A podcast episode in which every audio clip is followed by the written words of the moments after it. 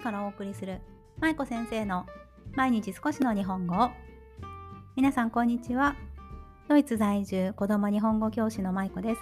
さあ今日は金曜日なのでほっこり会をお送りしたいと思います。今週もお疲れ様でした皆さん。そして今日は2月3日ということで節分ですね。お家で恵方巻きを作られたり豆巻きをされたりする方もきっと多いことだと思います。我が家では先日日本語トイロのオンラインコースの方で豆まきというかあの新聞紙のボールなんですけどボールを投げて 一緒に豆まきをしたりとかあの節分のお歌を歌ったりしながら楽しみました。我が家でも今日は節分なので豆まきをちょっとしようかなと思っています。はい。で今日はほっこり会何のお話かというと私がした面白い体験、面白かった体験についてちょっと振り返りながらお話をしていこうかなと思っています。今まで私、えっ、ー、と、今何歳だっけ？えっと、もうすぐ、今年、あ、今年私そうだ。今年ね、あの、節目の年なんですけど、あの、例のね、節目の年なんですけど、そう、まあまあ、生きてきた中でいろんな面白い体験をしてきました。で、そんな中でも、やっぱりこの忘れられない体験とか、あのいろんな人にお話ししてみたい体験とかまあいろいろあるわけですよ。ね。でそんな中の一つをね今日はご紹介したいなと思います。で今回のお話はいつした体験だったかというとちょうど大学の多分3回生かな？3回生とか4回生とかちょっとはっきりと覚えていないんですがまあ20歳過ぎてからですね21とか2とかそれぐらいの年に体験したお話になります。でどんな体験だったかというと私ねお坊さんになったんですよ。お坊さん。あのね皆さん、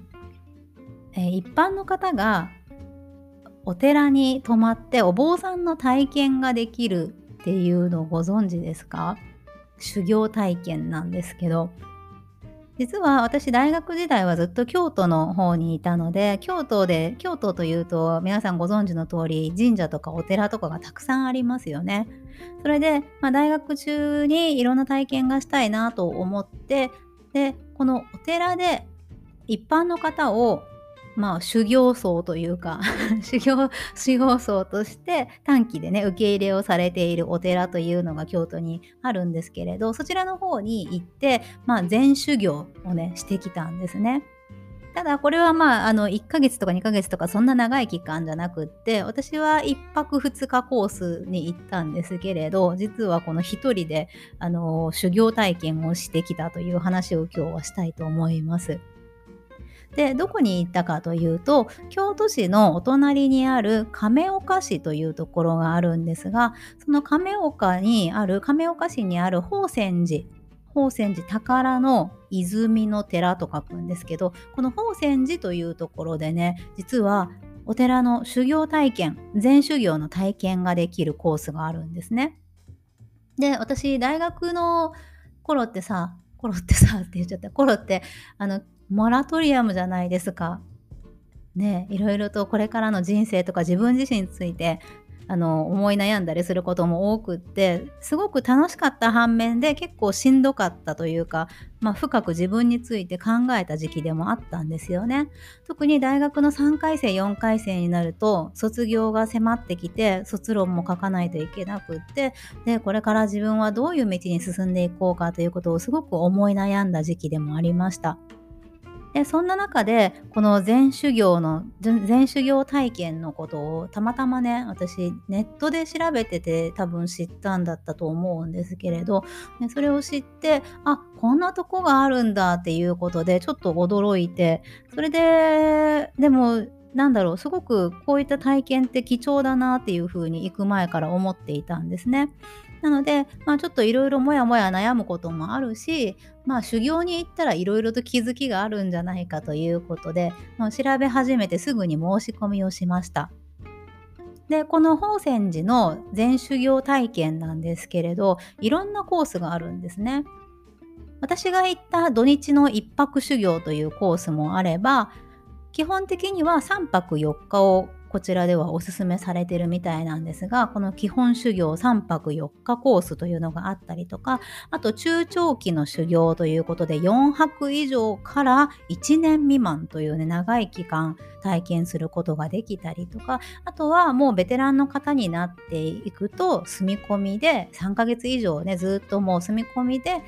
修行をするっていうようなものがあったりいろんなこうコースがあるんですね。はい、それで私はその週末だけの1泊2日コースに1人で参加しました。京都市から亀岡市まで1人で電車で行きましてそして亀岡の駅を降りてからも徒歩で結構なんか歩いた気がするんですけど15分ぐらいかな15分か20分ぐらいかねこう山本当に山なんですよで山の山道をこう歩いていって ねあの田んぼとかばっかりの山道をこう歩いてあぜ道歩いていきながらお寺に着いたんですね。で、この1泊2日コースだったので、本当はあっという間だったんですけれど、どんな内容だったかというと、まあ基本的には本当にお寺の修行という感じでした。まあきちんとした挨拶に始まり、あのー、写経をしたりとか座禅を組んだりとかあとあの薬膳料理薬膳のご飯が出てきたりとか、ね、すごく今まで知らなかったような世界を知れたんですよね。ね、でこれがまあ1泊2日だったんだけれどすごくうんと今まで自分が体験してきたというかあの生きてきた世界にはないような新しい世界を見たような感じでとっても面白かったです。で特に大学時代っていうのはやっぱりこう友達と仲良くね友達と仲良く遊びに行ったりとかずっといつもね友達と飲みに行ったりとかそんなことばっかり私してたんですけれど一人になって何かをやってみるっていう体験がすごく少なかったんですよね。今はもうこんな年だしいろいろと自分でね自由気ままに好きなことしたりとかするんですけれどあの頃はやっぱり友達もすごく大事だったしまあ今もねもちろん大事ですけどあの友達がこうあの友達と過ごす時間の方がやっぱ多かったかなとも思います。でそんな中で一人になって本当に誰も自分のことを知らない場所でしかもお坊さんとしてね、体験をするっていうことがとってもいい経験になりました。あのお寺で座禅をね組む座禅を組んで本当あのよくさアニメとかテレビとかで出てくるようなあの姿勢が悪かったらバチンってこう長い棒で叩かれたりするようなああいうのとかもなんか ありました。ただ別に叩かれるっていうかあのなんだろうあのパチンっていうのを受けたい人は挙手してくださいみたいな感じだったと思うんですけれど希望制だったんですよね。で私もしてもらったんですけどそうそうそういうことしたりとかそう。でもうんなんだろうその写経をしたり座禅を組んだり薬膳の料理を食べたりとかしましたけれどでもそれ以外の時間っていうのは基本的に自由なんですよね。なので何をしたかっていうとお寺のあの畳の部屋でねみんなが集まるような部屋があるんですけどそちらの部屋のあの縁側にね座って他に参加されてる人たちといろんな話をしたりとか、ね、ゆっくり過ごしたり、ね、あのちょっとお寺の中を散策したりとか まあそんなことばっかりしてたんですけれどなんかそういうふうに何かにとらわれずにあのゆっくり過ごすっていうことをねこの時できたんですよね。で結構まあ大学時代は別に私そんな忙しいといってもバイトに忙しいとか飲み会がいっぱいあって忙しいとかそれぐらいだったんですけどいや勉強しろよっていう話ですけどね。まあそうそんな感じだったんですけれどやっぱりなんだかんだ時間に追われる性格なんですよね私。結構なんかいつもこう何かに追われているっていう感じで今まで生きてきたのでこういうふうに何にも考えずにもう無になってなんだろう自分を見つめ直す内省する時間っていうのが本当に貴重だったなっていうふうに今考えても思います。やっぱりぼーっとすることって人間すごく必要なんですよね。なんかぼーっとしたりとかあと写経したりとか座禅組んだりとかって本当意味がないように思えるかもしれないけれどあれって自分自身を見つめ直す本当に大事なきっかけになるというかね、あのー、普段忙しくしてると見えないんですよね、そういう自分って。でも、ちょっとこう、何もしなくていい場所に自分を置いてみることで、あ、なんか今こういうことが本当はしたかったんだなとか、なんだろう、うん、今までこういう風に生きてきたから今ここにいるんだなとかいろんなことをね考えたんですよね。私が行ったのはちょうど秋のいい季節だったので、あのー、近くのね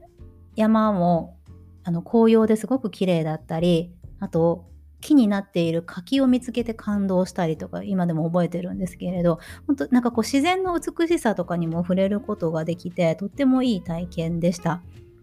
ね、私たちってもう日々忙しいのでささあ なんかさあって今日よく言っちゃう忙しいのでねあのいつもなんだろう何かを行動するにしてもその行動の意味とかあと効率性ね、効率化しようとしたりとか、何か自分が行ったことに対して見返りを求めたりとか、いろんなことを考えて、常にななんだろう、いろんなことを考えすぎてるような気がするんですけれど、なんだろう、別にその、見返りとかね、その意味とかね、効率化とかそういうことをもう一切考えずに、うん、なんかこう、ぼーっと してみること自分がやりたいことをのびのびとやるっていうことは本当に必要なんだなって思うんですよね。うん、ちょっと、現代人忙しすぎるんじゃないかなとやっぱり思うので、うん、私も含め多分皆さんもすごくね忙しいと思うんですけどこんなに忙しくなくていいんじゃないのって思う時があるんですよね。だって人生本当に短いじゃないですか。ね、一生なんてあっという間に終わっちゃうしそんな中でこんなに忙しくしててもう気がついたら60だ70だとかになってると今までもうただ働いて働いて忙しくしてきただけだったとかになるともちろんやりがいもあるだろうけれどやっぱりちょっとどこかで立ち止まってゆっくり一息ついたり、ね、何も意味はな一見意味はなさそうに見えるようなことをする時間も必要なんじゃないかなって思うんですよね。うん、なので、この宿坊体験、あ、宿坊、宿坊って言うんですけど、あの、お寺に泊まるね、あの、修行体験行ってすごく良かったなと思うし、また機会があればぜひ行きたいなと思っているぐらいのものでした。あの、宝泉寺の全センターというところがやっていますので、ちょっと今日リンク貼っておきますので、もしよかったら皆さんもちょっと、あの、ちらっと覗いてみてください。京都市の、京都市じゃない、京都府の亀岡市というところにあるお寺です。はい。本当、あの、お坊さんになる体験ってなかなか 特に海外でいるとできないと思うので、あのお子さん、お子さんが、ね、大きくなったら、あの子供と一緒に参加するとかもいいんじゃないかなって私思ったんですよね。そう。はい。これとっても良かったです。ぜひぜひ体験してみてください。はい。ということで、今日は私が過去してきた面白体験についてお話しさせていただきました。またいろんな体験が多分ね、あの生きていると私いろいろポンポンとこう思い出されることがあるので、また思い出した時にこのほっこり会でもね、お話ししたいと思います。はい。では今日も最後までお聴きいただきありがとうございました。また、えー、来週ですね、明日、明後日土日になりますので、皆さんどうぞ素敵な週末をお過ごしください。では、ここまでです。まゆこ先生の毎日少しの日本語を引き続き一緒に頑張っていきましょう。ほな、またね。